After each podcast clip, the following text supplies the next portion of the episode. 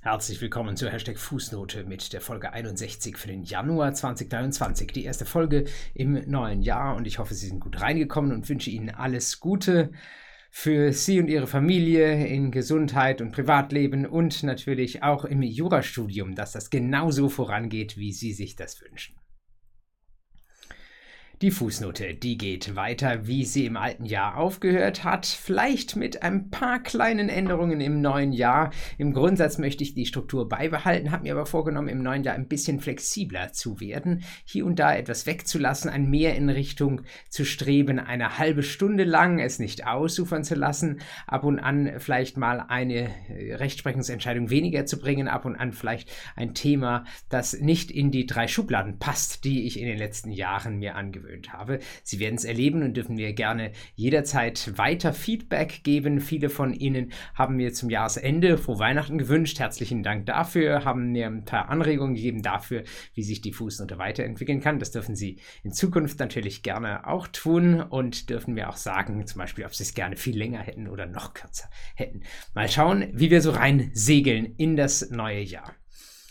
Ich starte tatsächlich gleich mit einem unkonventionellen Thema, nämlich nicht mit einem aus dem Bereich der Gesetzgebung. Da tut sich im Moment nichts. Es halten alle noch Winter- bzw. Weihnachtsschlaf.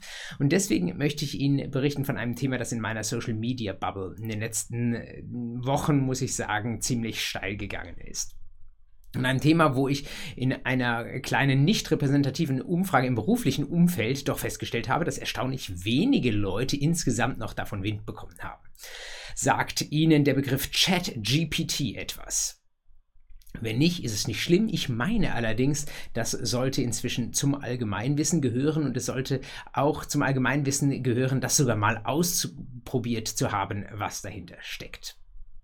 ChatGPT. Was ist das? Das ist ein Bot, ein Chatbot von OpenAI, den es schon seit einiger Zeit gibt, der aber vor wenigen Wochen nochmal in einer neuen Version rausgekommen ist und der für sehr, sehr viel Aufsehen gesorgt hat, weil auf einmal eine größere Anzahl interessierter Leute begonnen haben, den auszutesten. Das Ding hat schneller Accounts, neue Accounts gesammelt, als es seinerzeit mit TikTok und Instagram der Fall war. Also sehr, sehr viele Leute sind interessiert daran, was dieser neue neue Chatbot so kann. Chatbot hört sich zunächst einmal danach an, als ob das nur eine Unterhaltung mit einem Computer ist und da weiß man, das ist in der Regel nur sehr, sehr generisch etwas, das bringt einen nicht wirklich weiter. Vielleicht ähm, doch im Hinterkopf, äh, dass es in einem bestimmten Bereich da vor einigen Jahren eine kleine Revolution gab, nämlich mit Blick auf die Übersetzungsautomaten. Sie erinnern sich, bis dahin gab es Google Translate und das hat auch ganz recht und schlecht funktioniert, aber als dann DeepL an den Start ging, da gab es auf einmal so eine Art Wow-Effekt. Da hat man gesagt, hoppla, das hätte man nicht gedacht, dass eine Übersetzungssoftware mit künstlicher Intelligenz angereichert tatsächlich schon so sauber Übersetzungen hinkriegt. Und während DeepL, was seinerseits, wie ich finde, zum Allgemeinwissen gehört, das zu kennen und mal ausprobiert zu haben, während das sich darauf beschränkt, einen bereits bestehenden Text in eine andere Sprache zu übertragen, geht jetzt ChatGPT mit seinem etwas sperrigen Namen hin und sagt, ich nehme nicht einen bereits existierenden Text und formuliere ihn um, sondern ich bin derjenige, der einen Text erstellte.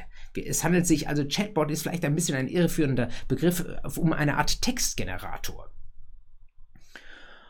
Und wenn eine künstliche Intelligenz Texte generieren kann, dann sollten, glaube ich, alle darüber Bescheid wissen, die es zu ihrem Beruf gemacht haben oder deren Beruf es irgendwann in absehbarer Zeit mal sein wird, mit Texten zu arbeiten, Texte zu generieren oder mit Sprache zu arbeiten. Und da, glaube ich, gehören wir Juristinnen und Juristen ganz vorne mit dabei. Deswegen finde ich, ist es ganz unbedingt wichtig, dass sich alle, ob jung und alt, gleich welcher Couleur oder inhaltlichen Ausrichtung tatsächlich mal damit beschäftigt haben. In die Shownotes zu dieser Fußnote werde ich Ihnen mal die URL reinschreiben. Da können Sie kostenlos einen Account machen und ich möchte Ihnen das wirklich auch raten zu tun. Ich versuche diese Fußnote extra kurz zu machen, damit Sie Zeit haben, ChatGPT auszuprobieren. Und da können Sie dann tatsächlich einmal ein bisschen rumexperimentieren, gerade natürlich auch im juristischen Bereich. Was kann denn dieser Automat schon? Welche Aufgaben kann ich ihm stellen und wie sind dann die Lösungen, die er mir dafür anbietet? Wie ist das, wenn ich den Automaten zum Beispiel damit beauftrage, eine bestimmte rechtsgeschichtliche Ausarbeitung für mich zu fertigen. Erzählen Sie einmal etwas darüber, wie es zum deutschen Grundgesetz gekommen ist. Das könnten Sie dem Chat GPT fragen und ich bin mir ziemlich sicher, dass Sie eine Antwort bekommen würden und dass das auch eine ziemlich gute Antwort ist. Wie immer ist natürlich keine perfekte Antwort. Die Social Media Welt ist voll von positiven Beispielen, aber natürlich auch von ein bisschen negativen und lächerlichen Beispielen, äh, witzigen Beispielen, wo ChatGPT auch wirklich grandios falsch gelegen hat. Insgesamt aber kann ich glaube ich sagen, dass dieser Bot doch sehr, sehr viele beeindruckt hat. Denn das, was dann da rauskommt, wenn ich ihm diese Ausgabe, äh, Aufgabe gebe, eine bestimmte zum Beispiel historische Beschreibung vorzunehmen, was innerhalb der Rechtswissenschaft sein kann, was natürlich auch einen ganz anderen Lebensbereich betreffen kann, dann bekomme ich da nicht nur einen vollständigen Text, wo ich vielleicht sogar vorgeben kann, wie lang der sein soll. Wenn ich möchte, kriege ich auch die Fußnoten dazu. Wenn ich möchte, kriege ich die Fußnoten zum Beispiel im amerikanischen Blue Book Format. Ähm, ich kann sogar, das haben Einzelne auch ausprobiert, GPT damit ähm, betrauen, einen Softwarecode für mich zu schreiben. Also selbst diese Sprache beherrscht das Tool und das ist schon ganz, ganz bemerkenswert. Und natürlich kommen dann schnell die ersten, die auch sagen, ist das nicht eine ungewollte Konkurrenz für uns? Was studieren wir Jura? Ähm, was studieren wir diesen text- und sprachgetriebenen Beruf, wenn da eine Software nun auf einmal auftaucht, die in Windeseile und scheinbar kostenlos solche Texte in zumindest hoher Qualität erkennen kann. Auf LinkedIn hat es jemand, wie ich finde, ganz treffend formuliert, der gesagt hat, ja, das ist schon ein Punkt. Ähm, nicht überall wird das Tool Konkurrenz sein, aber es kann natürlich eine Konkurrenz sein, wenn es darum geht, zum Beispiel einen Vertrag zu erstellen, was natürlich auch ChatGPT relativ schnell kann, oder eine, vielleicht sogar ein juristisches Gutachten zu fertigen. Da wird es mit dem Gutachtenstil noch etwas hapern, aber eine andere juristische Fragestellung mal auszuarbeiten. Da werden wir Juristinnen und Juristen uns in Zukunft vielleicht auch ein Stück weit daran messen müssen. Wir werden uns fragen müssen, das, was ich da an Text oder an Sprache produziere, kann es das mit dem, was dieser Bot kann, aufnehmen? Und wenn diese Frage mit Nein zu beantworten ist, dann sollten wir uns darüber Gedanken machen, was wir da eigentlich den ganzen Tag tun. Das knüpft gewissermaßen an dem an, womit ich im vergangenen Jahr mit der letzten Fußnote geendet habe. Wir sollten schon irgendwie einen positiven Wert schaffen ähm, können mit dem, was wir tun. Und das meine ich jetzt gar nicht pessimistisch. Ich bin fest davon überzeugt, dass wir das auch tun können. Trotzdem glaube ich, es ist auch sinnvoll, ein Gefühl dafür zu haben, wo wir tatsächlich digitale Assistenz und Hilfe in Anspruch nehmen kann, wo vielleicht auch mal ein Bot, das mit hoher Trefferquote hm, besser oder schneller kann als wir, wo er vielleicht erste Vorarbeiten liefern kann und wo unsere eigene Domäne ist, die uns der Bot so schnell nicht streitig machen wird. Es gibt natürlich in sozialen Medien jetzt gerade auch eine Vielzahl von Ideen, um nur eine Ihnen weiter zu sagen. Joshua Browder, einer der Legal Tech Pioniere ähm, aus England, der viel im Bereich Zugang zum Recht äh, an Innovationen auf den Markt gebracht hat, der hat gleich gesagt, ach, wenn ich das sehe, was dieser Bot kann, dann kann ich mir doch vorstellen, wir fangen jetzt mal an zu bauen, einen kleinen Knopf im Ohr von Leuten, die als Laien im Prozess unterwegs sind. Sie kennen das ja, Anwaltszwang gibt es in deutschen Zivilgerichten nicht in der Erstinstanz an den Amtsgerichten. Und da jetzt die Vision von Browder äh, dafür, äh, solchen Leuten setzen wir einen Knopf im, äh, ins Ohr. Dieser Knopf hört, was in der Verhandlung vor sich geht und mit seiner künstlichen künstlichen Intelligenz, etwa so eines Bots ausstaffiert, kann der direkt eine strategische Anweisung in mein Laienohr einsprechen und mir sagen, welche Anträge ich jetzt stellen muss, ähm, wo ich mich vielleicht ähm, äh, auf die eine oder andere Tatsache berufen soll oder wo ich lieber schweigen soll führt natürlich äh, jetzt in diesem Beispiel zu zivilprozessrechtlichen, auch datenschutzrechtlichen Folgeproblemen, gar keine Frage. Man darf nicht einfach so einen Rekorder im Zivilprozess in der mündlichen Verhandlung anstellen. Ähm, aber ich will Ihnen damit jetzt äh, gar nicht sagen, dass das die Zukunft sein muss. Ich will nur sagen, äh, die Ankunft dieser neuen Technologie, die vielleicht doch in mancherlei Hinsicht etwas schneller ging, als manche gedacht haben, die führt dazu, dass in den Köpfen vieler kreativer junger Leute jetzt ein bisschen Ideen freigesetzt werden und die werden damit experimentieren. Und das sage ich ja häufig, das ist dann immer auch ein Anstoß für diejenigen, die in der Rechtswissenschaft unterwegs sind, dass sie sich überlegen, welche rechtlichen Fragestellungen sind damit verbunden, was kann ich vielleicht auch als Doktorarbeitsthema mal daraus stricken, was ist etwas, wo auch der Gesetzgeber vielleicht auf der Spur bleiben muss und aufpassen muss, dass ihm da die Sache nicht entgleitet. Und letzter Punkt von mir an der Stelle. Natürlich muss sich auch die Universität oder etwas allgemeiner müssen sich natürlich auch die Schulen fragen, ähm, wie sieht es eigentlich aus, wenn diese Art von digitaler Assistenz künftig auch denjenigen, die eine Arbeit verfassen sollen, zur Seite steht. In der klassischen Examensklausur, die jedenfalls bisher ja ohne Verbindung zum Internet geschrieben wird, wird das weniger das Problem sein. Ähm, aber wo wir sprechen über Hausarbeiten, über Seminararbeiten, über Take-Home-Exams, die natürlich gerade auch in der Corona-Zeit manchmal verbunden mit so einer Art Ehrenerklärung in Mode gekommen sind, muss man sich natürlich fragen, können wir überhaupt noch äh, darauf vertrauen, dass der Text, der am Ende des Tages abgeliefert wird, eine eigene gedankliche Leistung desjenigen ist, der sie da einreicht? Diese Frage hat sich natürlich bei Hausarbeiten eigentlich auch schon immer in ähnlicher Weise gestellt. Der ist ja bekannt, dass man üblicherweise eine Gruppenarbeit abliefert. Aber bei, Hausarbeit, äh, bei Arbeiten, die nicht vielleicht über vier oder sechs Wochen ausgegeben werden, sondern die in schnellerer, äh, vielleicht nur einen Tag lang oder ein paar Stunden lang zur Verfügung gestellt werden, hat man vielleicht bisher eher darauf vertraut, dass äh, die noch eigenständig erarbeitet werden. Und da gibt es jetzt einige, die sagen, ja, kann man gar nicht mehr machen, äh, solche Arbeiten ausgeben. Und dagegen spricht natürlich wiederum, dass in der Praxis dieses Tool zur Verfügung steht. Also warum das nicht dann auch dulden? Das Problem ist nur, dass man dann wiederum nicht trennen kann zwischen dem, was dieser Bot vielleicht zugeliefert hat an Textbausteinen und dem, was noch ähm, eigener gedanklicher Arbeit der Kandidatin zu verdanken ist. Das ist etwas schwierig. Es gibt natürlich erste Automaten, erste Software, die versucht nachzuzeichnen, wo eine KI an der Entstehung eines Textes beteiligt war und wo nicht. Aber so generell mit äh, der Prüfung auf andere fremde Gedenken, gedankliche Arbeit, auf Plagiate ist natürlich in einer Zeit, wo dann eine künstliche Intelligenz einen sehr, sehr individuellen Textbeitrag liefert, sehr, sehr schwierig geworden. Ich meine, man sollte trotzdem dafür keine Angst haben. Es wird auch ähm, nach wie vor weiterhin Hausarbeiten geben, aber vielleicht verschiebt sich ein bisschen die Herausforderung darin, dass man nicht mehr irgendwelche Besinnungsaufsätze schreiben muss, sondern wirklich eine eigene kreative gedankliche Leistung. Und das wäre auch etwas, was sehr, sehr praxisgerecht ist, dass wir ja am Ende des Tages, wenn wir als Menschen noch Wert schaffen wollen, dann müssen wir über das hinausgehen, auch gedanklich, was so ein Bot zu liefern in der Lage ist. Und das könnte ja auch etwas sein, was ich dann versuche, als Steller einer Hausarbeit meinen Studentinnen und Studenten abzuverlangen, dass ich versuche, sie so zu stellen, dass der Bot sie nicht lösen kann. Oder dass er vielleicht nur Sachen zuliefern kann und am Ende des Tages ähm, das aber auch verarbeitet werden muss zu einer eigenständigen Lösung, die jedenfalls bisher nur ein Mensch liefern kann dieses Miteinander zwischen Mensch und Maschine scheint mir sowieso ein Stück weit die Zukunft zu sein. Und dafür sind Sie gut gewappnet, wenn Sie sich das Ganze mal angeschaut haben. Also wirklich, gehen Sie da mal hin. Dieser Account bei OpenAI für das Tool ist in Windeseile eröffnet. Da müssen Sie nicht irgendwie Adresse oder sowas angeben, sondern da reicht es wahrscheinlich, wenn ich mich recht erinnere, eine E-Mail-Adresse ähm, anzugeben. Und dann testen Sie mal wirklich ein bisschen rum. Ähm, dann können Sie mitreden ähm, das äh, ist äh, meines Erachtens hier absolut das Gebot der Stunde.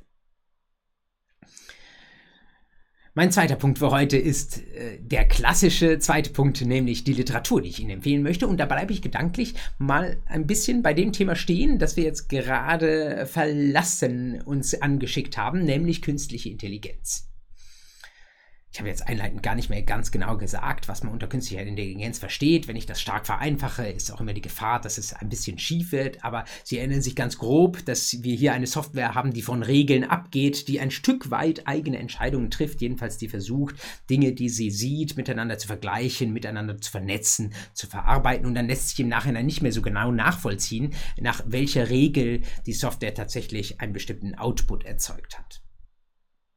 Blackbox-Problematik. Und mein erste, meine erste Literaturempfehlung, die handelt von einem solchen, man kann auch sagen, autonomen System. Das könnte etwa eine künstlich intelligente Software sein, wo man nicht mehr so einfach unter die Motorhaube schauen kann. Und stellen Sie sich mal vor, dieses autonome System, diese Software ist eingesetzt worden dafür, um Verträge zu schließen. Die kann selbstständig etwas ordern. Sie können sich das vorstellen, zum Beispiel natürlich auf dem Aktienmarkt, wobei das ein sehr, sehr hochregulierter Bereich ist, aber man kann sich das dann auch in anderen Kontexten vorstellen. Die Software ist selbst tätig dabei, Verträge zu schließen. Und was man nun juristisch braucht, um einen Vertrag zu schließen, das wissen Sie ja alle seit dem ersten Semester, nämlich zwei übereinstimmende Willenserklärungen. Und jetzt muss ich mir aber als äh, auf der Seite, die da einen Vertrag mit Hilfe eines solchen autonomen Systems eingegangen sein will, fragen, wie ist das denn, wo ist denn da die Willenserklärung? Ist das am Ende vielleicht ein Vertragsschluss ohne Willenserklärung von meiner Seite, wenn gar nicht ich selbst gehandelt habe, sondern diese künstlich intelligente Software für mich unterwegs war? Das ist die Frage, die im Mittelpunkt steht, eines, äh, ja, eigentlich schon einer mehrjährigen Forschungsgeschichte, die aber wunderbar zusammengefasst wird in einem Aufsatz von Anne-Marie Kaulbach im letzten Heft 2022 der Juristenzeitung JZ 2022, Seiten 1148 bis 1156. Vertragsschluss ohne Willenserklärung steht drüber mit einem Fragezeichen, wohlgemerkt. Und eine Möglichkeit, wie man sich diesem Problem, das ich gerade beschrieben habe, nähern kann, natürlich ist dasjenige, dass man sagt, hm, wir machen sowas ähnliches, wie man es früher mit der GBR gemacht hat, nämlich wir erklären solche autonomen Systeme für teilrechtsfähig. Wir sagen, sie sind so ein bisschen auch so eine Art ja, elektronische Person. Diejenigen, die bei mir in der BGB-AT-Vorlesung äh, waren, die wissen schon, dass man darüber nachdenken kann. So etwas ähnliches wie eine besondere juristische Person, ähm, die eigene Willenserklärung abgeben kann. Auf der anderen Seite kann man auch einen Vergleich ziehen mit der sogenannten Blanketterklärung. Stellen Sie sich vor, ich gebe ein Blatt Papier jemandem anderes mit. Auf diesem Papier steht mein Name, mein Briefkopf drauf und meine Unterschrift bereits, aber steht noch nicht irgendein Text darauf, mit dem ich meinen Willen zum Beispiel zum Abschluss eines bestimmten Vertrages äußere. Da habe ich dem anderen ein Blankett mitgegeben und wenn der da jetzt einen bestimmten Vertrag reinschreibt, dann ist die Frage ja, wessen Willenserklärung ist das denn? Ist das diejenige dessen, der die ausgefüllt hat oder ist es meine Willenserklärung, weil da mein Name drunter steht und deswegen von außen diese Willenserklärung so aussieht, als sei sie meine. Das ist natürlich wie so vieles ist streitig und die Tendenz geht dahin, hier zu sagen, wir machen dort Stellvertretungsrecht, also 164 folgende BGB, analog. Und die Tendenz jetzt mit Blick auf unsere autonomen Systeme geht tatsächlich, und das beschreibt Kaulbach sehr, sehr gut, nachvollziehbar auch dahingehend, auch hier zu sagen, ähm, wir können uns vielleicht jegliches ähm, äh, Legeferenda nachdenken über Teilrechtsfähigkeit sparen, wenn wir sagen, wir wenden auch hier die Stellvertretungsregeln analog an. Und sie geht im Ausblick dann sogar noch einen Schritt weiter und sagt, okay, das ist jetzt die Frage, inwieweit ich mit meiner äh, Willenserklärung einen Vertrag mit jemandem anders geschlossen habe. Wenn das dazu führt, dass ich in irgendwie in eine Haftung reingerate durch ein fehlerhaftes Agieren meiner Software, äh, die ich eigentlich nicht verdient habe, dann ähm, werde ich mich im Zweifel nicht an meinen Vertragspartner halten können, sondern dann werde ich mir überlegen, naja, wer hat denn diese künstlich intelligente, autonome Software programmiert und werde sagen, hey, liebe Softwareverkäuferin, lieber Softwareanbieter, Anbieter, bitte, ähm, gegen dich gehe ich in Regress. Ich musste meinen Vertragspartner gegenüber haften, jetzt möchte ich den Schaden von dir ersetzt haben. Auch das ist eine spannende Folgefrage. Man kann das auch verpacken in die Frage nach einer Gewährleistung. Das geht dann wieder in die bekannteren BGB ähm, Kategorien hinein. Sie erinnern sich, dass es in den 327 folgende neue Vorschriften dazu gibt, je nachdem, ob das mit einem physischen Produkt noch äh, verknüpft war. 327a Absatz 3 Ware mit digitalen Elementen sind sie dann am Ende des Tages doch wieder im Kaufrecht drin. Oder man kann natürlich auch denken an das Produkthaftungsrecht, gerade wenn es um die Herstellerhaftung geht. Erinnern sich diejenigen, die von Ihnen, die bei mir in der Schuldrechtsvorlesung bzw. im Grundkurs Zivilrecht gesessen haben, dass dieser Direktanspruch ähm, bei uns nicht im BGB drin steht, sondern man da in das Produkthaftungsrecht geht. Das wiederum leitet mich direkt über zu der zweiten Literaturempfehlung, die, die ich hier anbringen möchte. Da geht es nämlich tatsächlich um so einen produkthaftungsrechtlichen Anspruch in einer sehr ähnlichen Konstellation. Nur wenn meine oder die von mir eingesetzte autonome Software einen Fehler macht, wende ich mich jetzt nicht gegen die Person, die diese Software programmiert hat, ursprünglich auf die Spur gesetzt hat, sondern wie ist es eigentlich mit einer künstlichen Intelligenz? Die wird ja nicht nur ursprünglich programmiert, sondern die wird dann trainiert. Und das muss nicht die Anbieterin sein, das können auch Dritte sein, es können sogar Mitnutzerinnen und Mitnutzer sein, die zum Beispiel in einer Art Beta-Phase diese Software mal trainiert haben mit ihren Daten. Und ich bin dann in der, ich weiß nicht, ob das dann Gamma-Phase heißt, also wenn die Testphase vorbei ist, das Produkt fertig trainiert ist, dann kaufe ich diese Software, dann macht die Software einen Fehler und dann sage ich mir, hey, natürlich kann ich gegen die Softwareerstellerin vorgehen. Ich kann aber auch sagen, was sind denn das für Leute, die sie in dieser Beta-Phase trainiert haben? Vielleicht haben die einen Fehler gemacht. Das heißt, die kommen ebenfalls ebenfalls als Regressschuldner in Betracht. Und das wiederum ist Gegenstand eines zugegebenermaßen weit in die Zukunft blickenden Aufsatzes von Ann-Christine Meyerhofer im Januarheft der Recht Digital, RDI. Ist eine Frage, die deswegen weit gedacht ist, weil man zunächst einmal immer an die Hersteller denkt, aber es ist natürlich nur konsequent zu sagen, ja, hier sind auch andere dann beteiligt. Es kann auch sein, dass sie mehr oder minder mutwillig falsche Trainingsdaten auf diese KI-Software draufspielen und dann ist es auch nur konsequent, auch über sie als Haftungsadressaten nachzudenken. Kommt noch nicht morgen in der Klausur drin, aber vielleicht übermorgen. Und ähm, das einmal als Konstellation in den Blick genommen zu haben, kann meines Erachtens nicht schaden. Und der dritte Literaturhinweis, den ich Ihnen geben möchte, der geht ganz weit weg davon. Der geht in klassische Fahrwasser, wenngleich in anspruchsvolle Fahrwasser hinein. In der JUS 2023, wiederum Januarheft, Seiten 31 bis 38, finden Sie in der Referendarrubrik einen Titel, einen Beitrag, den ich Ihnen trotzdem auch im Studium schon empfehlen möchte, aus der Feder von Anton Zimmermann, wenn ich mich recht entsinne, aus Heidelberg. Schöne Grüße dorthin. Mit dem Thema die Präklusion von Angriffs- und Verteidigungsmitteln im Zivilprozess. Präklusion, das ist so ein großer schildernder Begriff. Wenn Sie noch im ersten oder zweiten Semester sind und noch nie von ZPO was gehört haben, dann ist das vielleicht nicht der ideale Aufsatz, um einzusteigen. Andererseits, das Zivilverfahrensrecht sollte man in den Grundzügen irgendwann sich mal zu Gemüte geführt haben. Ich weiß, das kommt dann häufig irgendwann im fünften Semester und es gibt auch andere Prioritäten, die man dann hat. Zur Not empfehle ich Ihnen meine Zivilverfahrensrechtsvorlesung, die Sie frei auf YouTube finden. Eine äh, ja, ein bis zwei Semesterstündige und damit einigermaßen kompakte Darstellung zumindest der Grundlagen, die Sie unbedingt wissen müssen. Und wenn Sie mal zumindest sich mit diesen Grundlagen vertraut gemacht haben, dann sollte Ihnen der Brief der Präklusion vertraut sein. Es geht darum, dass im Zivilprozess der Beschleunigungsgrundsatz gilt. Man soll also, man möchte, dass sich der Prozess nicht zu lange hinzieht und deswegen müssen manche Sachen dann halt binnen bestimmter Frist erfolgen. Und wenn die Frist weg ist und Sorge besteht, dass das, was jetzt jetzt noch kommen könnte, dass das den Fortgang des Prozesses auffällt, dann sagt man, nein, das ist zu spät. Und dieses Verdikt, das ist zu spät, das nennt man Präklusion. Da ist jemand mit seinem Angriffs- und Verteidigungsmittel im Zweifel präkludiert. Und man hat in der Zivilverfahrensrechtsvorlesung häufig dann so die zentralen Normen gehört, aber nicht viel weiter gedacht. Es gibt auch extrem viel Rechtsprechung dazu. Wer das nun allerdings nochmal lesen möchte, was vielleicht aus der Zivilprozessrechtsvorlesung so halb wieder vergessen ist, der ist eben gut beraten, diesen Überblicksaufsatz von Zimmermann sich mal anzuschauen. Interessant auch deswegen, weil er durchaus praxisnah sich am Ende auch nochmal in die Schuhe des Gegenübers begibt und sagt, okay, ähm, Präklusion ist das eine, aber manchmal wird man aus der anwaltlichen Warte heraus auch sich anschauen müssen, wie kann ich der drohenden Präklusion ergehen, entgehen, welche Fluchtwege gibt es. Doch das ist etwas, was natürlich äh, mal Gegenstand einer zivilprozessualen Zusatzfrage sein kann. Deswegen, wenn Sie noch ein bisschen Zeit haben, bevor die Vorlesungen wieder losgehen in der zweiten Januarwoche, warum nicht auch diesen Beitrag einmal an, anschauen? Und das bringt mich zu meiner dritten Rubrik der Rechtsprechung damit Sie genügend Zeit für ähm, natürlich einerseits diese Lektüre, andererseits für das Testen von ChatGPT haben, heute nur mit zwei Entscheidungen. Und die sind, kann ich Ihnen gleich sagen, relativ einfach verdaulich.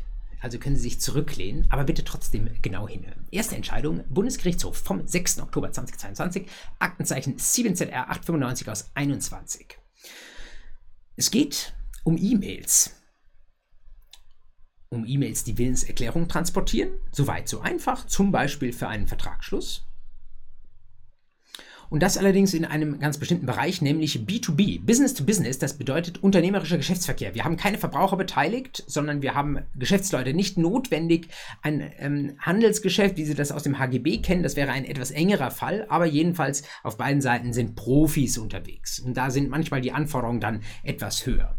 Und die Frage ist, wenn ich jetzt von Profi zu Profi, von Unternehmer zu Unternehmer im Sinne des Paragraphen 14 BGB eine E-Mail versende, wann geht diese E-Mail zu? Eine wunderbare Frage für die mündliche Prüfung. Da wäre es gut, wenn Sie mit Blick auf den Begriff des Zugangs erstmal anknüpfen am Wortlaut des Paragraphen 130 Absatz 1 BGB. Da steht was von wirksam werden und Zugang drin. Steht noch nicht ganz genau drin, was so die zwei Bestandteile sind oder zwei Voraussetzungen, damit man Zugang annehmen kann. Aber die kennen Sie wahrscheinlich auch schon aus meiner oder einer anderen BGB-AT-Vorlesung, nämlich das Ding, was auch immer, Brief oder eben auch E-Mail, muss gekommen sein in den Machtbereich des anderen, des Adressaten und es muss die Möglichkeit bestanden haben zur Kenntnisnahme. Also, wenn ich nachts um drei einen Brief einwerfe, dann ist der zwar im Machtbereich, aber Möglichkeit der Kenntnisnahme bei den meisten Leuten, weil sie schlafen, noch nicht um 3 Uhr, sondern erst in dem Moment, wo üblicherweise der Briefkasten geleert wird und deswegen auch die Senderin der Nachricht dann damit rechnen kann, dass zu diesem Zeitpunkt tatsächlich die Nachricht gelesen wird. Das Ganze hat sich entwickelt mit Blick auf physische Post, auf Snail Mail, Papierpost. Die Frage ist nur, wie ist das mit E-Mails? Und im Privatbereich hat man sich von vornherein so ein bisschen schwer getan. Da sind die Standards so ein bisschen fließend, weil die Frage überhaupt früher erstmal war, hat denn jeder Mensch überhaupt ein E-Mail-Postfach? Und wenn ja, was kann man denn erwarten? Wie häufig checken die Leute ihre E-Mails? Natürlich gibt es diejenigen, die sich sofort ein Bim-Bim-Alert ähm, eingestellt haben, aber es gibt vielleicht auch diejenigen, die eher nur gelegentlich reinschauen. Und das muss man irgendwie berücksichtigen, da kommt es viel auf Gepflogenheiten an und so weiter und so fort. Hier aber, in dem BGH-Fall, waren wir im unternehmerischen Bereich und da sagt jetzt der BGH, da ähm, muss man bei unternehmerischen E-Mail-Adressen davon ausgehen, natürlich, dass sie regelmäßig abgerufen werden. Und zwar noch etwas genauer innerhalb der üblichen Geschäftszeiten. Damit verbleibt allerdings noch die Frage, was passiert denn, wenn ich um 14 Uhr eine E-Mail beim anderen ins Postfach lege, also wenn ich sie rüberschicke, sodass sie auf dessen Server abrufbereit zur Verfügung steht, ist sie dann dem um 14 Uhr zugegangen oder erst wieder am Ende der Geschäftszeit, weil man vielleicht so ähnlich wie mit einem echten Mail, ähm, echten Papierpostkasten auch bei der Mail vielleicht davon ausgeht, dass ich am Anfang des Geschäftsbetriebs und äh, also um 8 Uhr morgens bei Büroöffnung und um 17 Uhr die Mails abrufe. Oder könnte es vielleicht schon sein, dass in dem Moment um 14 Uhr, wo ich die E-Mail schicke und vielleicht der Büroschluss noch drei Stunden weg ist, dass dass trotzdem schon in diesem Moment, in dieser Stunde die E-Mail zugeht. Und der BGH entscheidet sich genau tatsächlich dafür. Er sagt, wir warten da nicht, wie vielleicht bei der Briefpost, bis zum Ende der Bürozeit und sagen, dann ist eben, äh, muss am Ende, äh, bevor der Laden abgeschlossen wird, nochmal das Postfach geleert werden, sondern er sagt für die E-Mail glasklar, in dem Moment, wo sie da ist, ist sie auch zugegangen. Das macht für die Fristwahrung häufig keinen Unterschied, weil die Frist ja eher so am Ende eines Tages pflegt abzulaufen. Sie erinnern sich an 187, 188 BGB. Aber wenn es zum Beispiel darum äh, ankommt, wie ist es mit einem äh, mit einem äh, Widerruf eines Angebots, wann geht das zu? Geht das dann gleichzeitig zu oder ist dann das Angebot schon vorher zugegangen? Da kann das durchaus eine Rolle spielen. Und da ist es eben wichtig zu wissen, bereits in dem Moment, wenn das während der üblichen Geschäftszeiten der Fall ist, in dem Moment, wo die E-Mail dort ankommt, gilt sie unmittelbar als zugegangen. Der BGH baut seine Entscheidung so ein bisschen so auf, und das Wording, das klingt so ein bisschen, als sei das hochproblematisch und auch irgendwie total streitig. Nach meiner Wahrnehmung war das nicht so besonders streitig, ähm, sondern eigentlich relativ klar. Trotzdem, über diese Entscheidung ist an vielen Stellen berichtet worden. Deswegen halte ich es nicht für unwahrscheinlich, dass die Ihnen auch nochmal wieder begegnet. Und dann wäre es gut, tatsächlich auch zu wissen, wann genau der Zugang erfolgt. Wenn ich Klausurersteller äh, mit Blick auf diesen Fall wäre, würde ich tatsächlich den Fall natürlich auch so bauen, dass es einen Unterschied macht, ob die E-Mail um 14 oder um 16 Uhr zugegangen ist. Deswegen nehmen Sie das ähm, zur Kenntnis und merken sich es. Und das führt mich tatsächlich zum Abschluss dieser Fußnote schon zu der zweiten und letzten Entscheidung. Und das ist eine Entscheidung, die äh, eine Zuhörer von Ihnen mir gegeben hat als Tipp. Das wäre doch eine schöne Sache für die Fußnote. Dafür bin ich natürlich immer dankbar. OLG Zelle vom 5. Oktober 2022, Aktenzeichen 14U19 aus 22. Und ich habe sie ein bisschen unkonventionell beschrieben mit dem Titel Auto beißt zu. Und Sie ahnen, ein Auto kann nicht direkt beißen, aber vielleicht indirekt. Äh, es muss noch etwas anderes involviert gewesen sein. Und tatsächlich, so war es in diesem Fall, ein Rauhaardackel war mit von der Partie. Zunächst allerdings als Opfer. Da war jemand mit einem Pickup unterwegs und hat, wenn ich mich recht entsinne, rückwärts zurückgesetzt und dabei nicht genau geschaut und diesen Rauhardackel überfahren. Rauhardackel liegt bewegungslos auf dem Boden. Jetzt kommt der Hundehalter, nicht personenidentisch mit dem Fahrer des Fahrzeugs. Der Hundehalter steht daneben, denkt, Hilf, mein Hund wurde überfahren, geht hin, will das Tier anheben. Das Tier lag zwar reglos da, lebte aber noch und bis jetzt dem Halter voll ins Handgelenk und zwar mit aller Kraft. Der war fünf Monate lang arbeitsunfähig und seine Versicherung wollte natürlich dafür Schadensersatz haben. Von wem verlangt man dann Schadensersatz? Der Hund kommt nicht in Betracht, der gehört ja auch äh, dem Geschädigten selbst, sondern dann wendete er sich natürlich an denjenigen, der das Fahrzeug geführt hat. Das war in diesem Fall auch der Halter des Fahrzeugs. Naja, und wenn ein Fahrzeug mit von der Partie ist, dann erinnern Sie sich daran, da müssen wir immer an das StVG denken und konkret an Paragraphen 7. Und das hatten wir jetzt auch schon mehrfach in der Fußnote. Der Paragraph 7 StVG ist ein Stück weit tückisch. Man kann ganz einfache Fälle dafür bilden, wo nämlich jemand, jemand anderen im Straßenverkehr anfährt und der verletzt wird. Dann haben wir eine ganz unmittelbare Kausalkette von der äh, Personenschädigung hin oder von, von, von dem Autoeinsatz hin zu einem Schaden bei einer Person. Dann kriegen wir das ganz unproblematisch hin. Nach 23 natürlich zusätzlich auch, ist alles gar kein Problem. Aber ähm, ich hatte Ihnen auch berichtet, dass äh, der Paragraph 7 äh, StVG getragen wird vom Gedanken der Betriebsgefahr. Deswegen haben wir gerade auch keine Verschuldenshaftung, sondern eine Gefährdungshaftung. Das bedeutet, der greift gerne überall dort, wo sich die Betriebsgefahr des Fahrzeugs realisiert hat. Und die wird vom BGH jedes Mal überrascht es aufs Neue sehr, sehr, sehr weit gezogen. Und so, wer das kennt, so verwundert es dann auch nicht, dass hier die Anwältin des Geschädigten hingegangen ist und gesagt hat, okay, ähm, mein Mandant ist hier von einem Hund gebissen worden. Aber warum hat der Hund gebissen? Der ist doch unmittelbar vor von einem Auto überfahren worden. Also kann man sagen, klar, die Muskeln des Hundes waren das, die jetzt den Biss verursacht haben, aber letztlich wurde das doch ausgelöst durch das Auto, das den Hund angefahren hat. Also indirekt hat hier das Auto zugebissen. Oder um es etwas juristischer zu formulieren, es hat sich die Betriebsgefahr des Fahrzeugs dadurch realisiert, darin realisiert, dass der Hund nachher zugebissen hat. Und so hat die Betriebsgefahr letztlich dazu geführt, dass unser Opfer ähm, an seinem Handgelenk verletzt wurde. Was sagen Sie dazu? Vielleicht so in der Kausalitätskette würden Sie intuitiv sagen, sehr, sehr weit hergeholt. Aber Sie haben im Sinn die Paragraph 7 Fälle, die wir auch hier in der Fußnote schon durchgekaut haben. Sie denken sich, ja, so abwegig, dass das bei der Rechtsprechung durchgeht, ist es vielleicht dann doch nicht. Und so ist es tatsächlich auch. Das OLG Zeller hat gesagt, ja, das lässt sich hören. Betriebsgefahr des Fahrzeugs hat hier dazu geführt, dass der Hund gebissen hat. Also hat sie sich realisiert. Das bedeutet Haftung des Fahrzeughalters nach Paragraph 7 StVG für den Schaden einen Einwand, zwei Einwände hatte er noch, ähm, die ich Ihnen noch berichten möchte. Der erste Einwand war schon relativ weit hergeholt.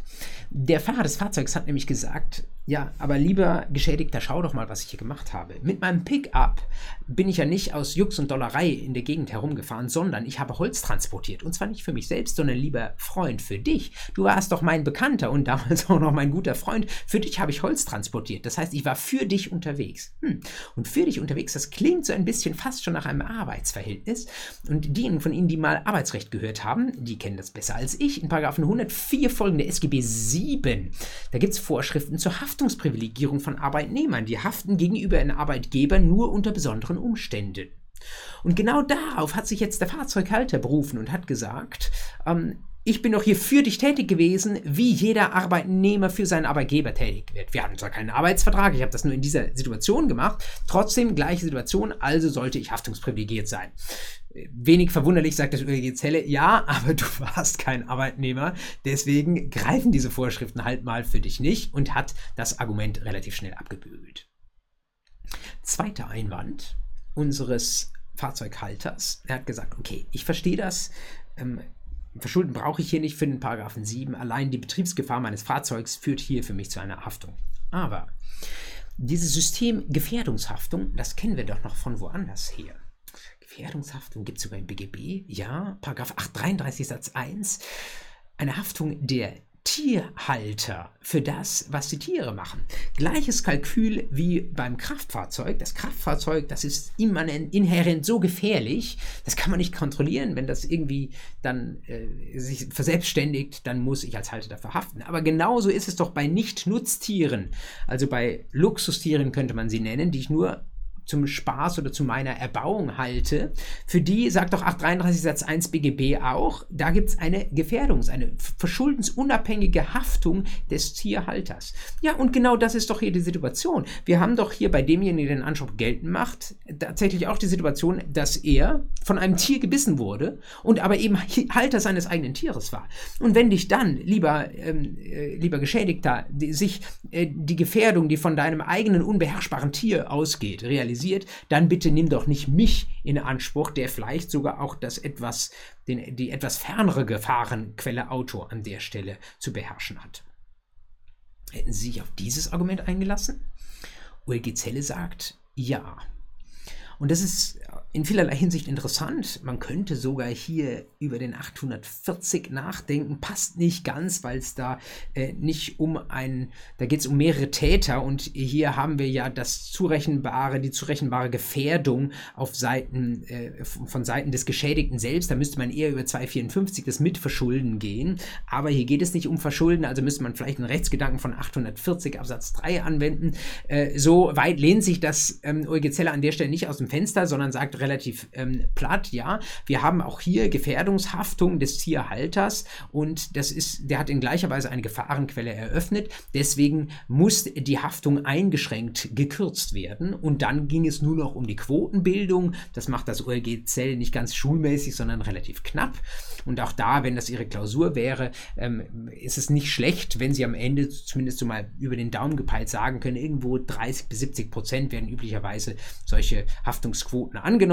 Das OEG Zelle sieht hier tatsächlich drei Viertel der Verantwortlichkeit beim Fahrzeughalter und ein Viertel äh, der Verantwortlichkeit beim Geschädigten, der gleichzeitig der Tierhalter war, also 75 zu 25 Prozent.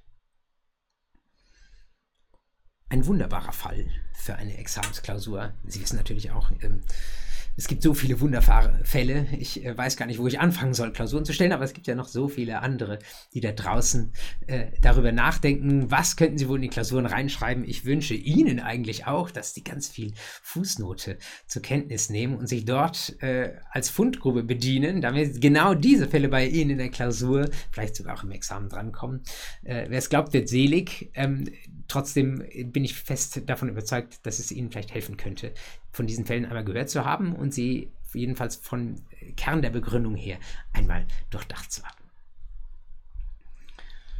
So viel für die 61. Fußnote. Ähm, zum guten Schluss. Neues Jahr, neues Glück. Alles Gute habe ich Ihnen schon gewünscht. Ähm, ich hoffe, Sie haben große Pläne für das neue Jahr. Sie haben gute Vorsätze für das neue Jahr. So geht es mir natürlich auch. Ich weiß natürlich von vornherein, nicht jeder Vorsatz wird sich realisieren lassen. Trotzdem, äh, die Hoffnung stirbt zuletzt. Und äh, einen Vorsatz, äh, den beichte ich Ihnen fast schon, denn äh, der hat auch mit Ihnen etwas zu tun. Jedenfalls denjenigen von Ihnen, die fleißig unter meine äh, Vorlesungsvideos kommentieren. Ich habe äh, selbst nie von Ihnen irgendwie da kritisches Feedback gehört, aber in selbstkritischer Analyse festgestellt, dass meine Reaktionsgeschwindigkeit mit Blick auf YouTube-Kommentare in den letzten Monaten etwas nachgelassen und gelitten hat. Ich habe die dann manchmal mit ein paar Tagen Versatz gebündelt, ähm, abgearbeitet und gleichzeitig weiß ich, dass sie dann häufig auch in der privaten Arbeitsgemeinschaft sitzen und dass sie äh, eigentlich eine schnelle Antwort brauchen. Hier ähm, gelobe ich fast schon, bemühe mich jedenfalls im neuen Jahr um Besserung, darum hier die Reaktionsgeschwindigkeit zu erhöhen. Wenn es mir doch mal nicht gelingen sollte, bitte sehen Sie mir es nach. Ich drehe nicht Däumchen, sondern muss manchmal auch sehen, ähm, wie ich die Dinge nacheinander auf die Reihe bekomme. Für diejenigen von Ihnen, denen es nicht schnell genug geht, weil sie eine ganz, ganz schnelle ähm, Antwort brauchen, möchte ich aber an der Stelle auch noch eine kleine Hilfestellung geben. Ganz viele Dinge, die auch ich gefragt werde, sind Dinge, die Sie tatsächlich äh, manchmal zumindest im ersten Zugriff sich auch mal anschauen können in einem Kommentar.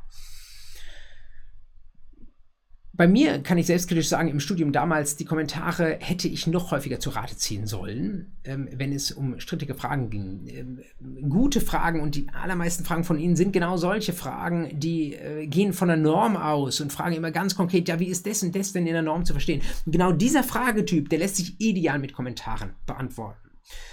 Und da gibt es inzwischen nicht nur gute, sondern vor allem auch große und online zugängliche Kommentare. Für manche von Ihnen mag es eine Selbstverständlichkeit sein, aber ich sage es an der Stelle nochmal, ähm, der Beck OGK ist in Beck Online verfügbar, hoffentlich auch an Ihrer Universität, wo das noch nicht im Modul drin ist, ist auch der Münchner Kommentar natürlich ein sehr, sehr großer und guter Kommentar. Und groß ist ein äh, deswegen gut an der Stelle, weil das bedeutet ausführlich und im Zweifel auch gehen solche Kommentare ein auf die kniffligen und etwas kleinkarierten Fragen, die für uns ja so besonders bedeutsam sind. Und auf der anderen Seite aber auch, ähm, schauen Sie mal auf Juris. Ähm, viele von uns äh, und ich damals natürlich auch rennen immer nur zu Back Online, aber Juris ist absolut ernst zu nehmen, ist ein wunderschönes Portal auch. Und die haben auch mehrere Kommentare inzwischen. Und vor allen Dingen haben sie den Staudinger drin. Und der Staudinger ist ebenfalls ein ähm, Großkommentar, mit dem sie sehr, sehr gut arbeiten können. Und wenn sie mal eine Frage haben, die schnell beantwortet werden muss oder wo sie sich vielleicht auch selbst mal so ein bisschen umtun wollen, ähm, und eine erste Meinung bilden wollen, dann schauen Sie mal wirklich in die Großkommentare rein. Man findet nicht immer auf den allerersten Blick das, was man sucht. Man muss vielleicht an verschiedenen Randnummern manchmal suchen, man muss manchmal auch mehrere Kommentare aufblättern oder bei mehreren Normen schauen. Aber man gewinnt an Übung, mit diesen Kommentaren umzugehen. Dass wir das später in der Praxis brauchen, versteht sich von selbst, aber es hilft Ihnen auch, das Gesetz zu verstehen. Keine Vorlesung dieser Welt kann erschöpfend alle Ihre Fragen antizipieren man versucht immer ein System zu vermitteln und weiß doch zugleich, dass in der ähm, ähm, begrenzten Zeit, die man zur Verfügung hat, auch bestimmte Lücken bleiben müssen. Deswegen ähm, mein Rat für Sie für das neue Jahr, ähm, versuchen Sie mal mit Kommentaren noch fitter zu werden, als Sie das ohnehin schon sind. Und im Übrigen bleibt es bei meinem Vorsatz natürlich ganz schnell und zügig mit Ihnen beschleunigt zu interagieren, damit ich nicht nachher präkludiert bin in dem, was ich Ihnen zu sagen habe und Sie sich anderweitig schon längst schlau gemacht gemacht haben. Ähm, gehen wir so rein ins neue Jahr. Ich wünsche Ihnen viel Freude und viel Erfolg dabei. Äh, alles Gute für die letzten Wochen der Vorlesungszeit und äh, mich sehen Sie dann wieder Anfang Februar mit der nächsten Fußnote. Bis dahin wünsche ich Ihnen eine gute Zeit.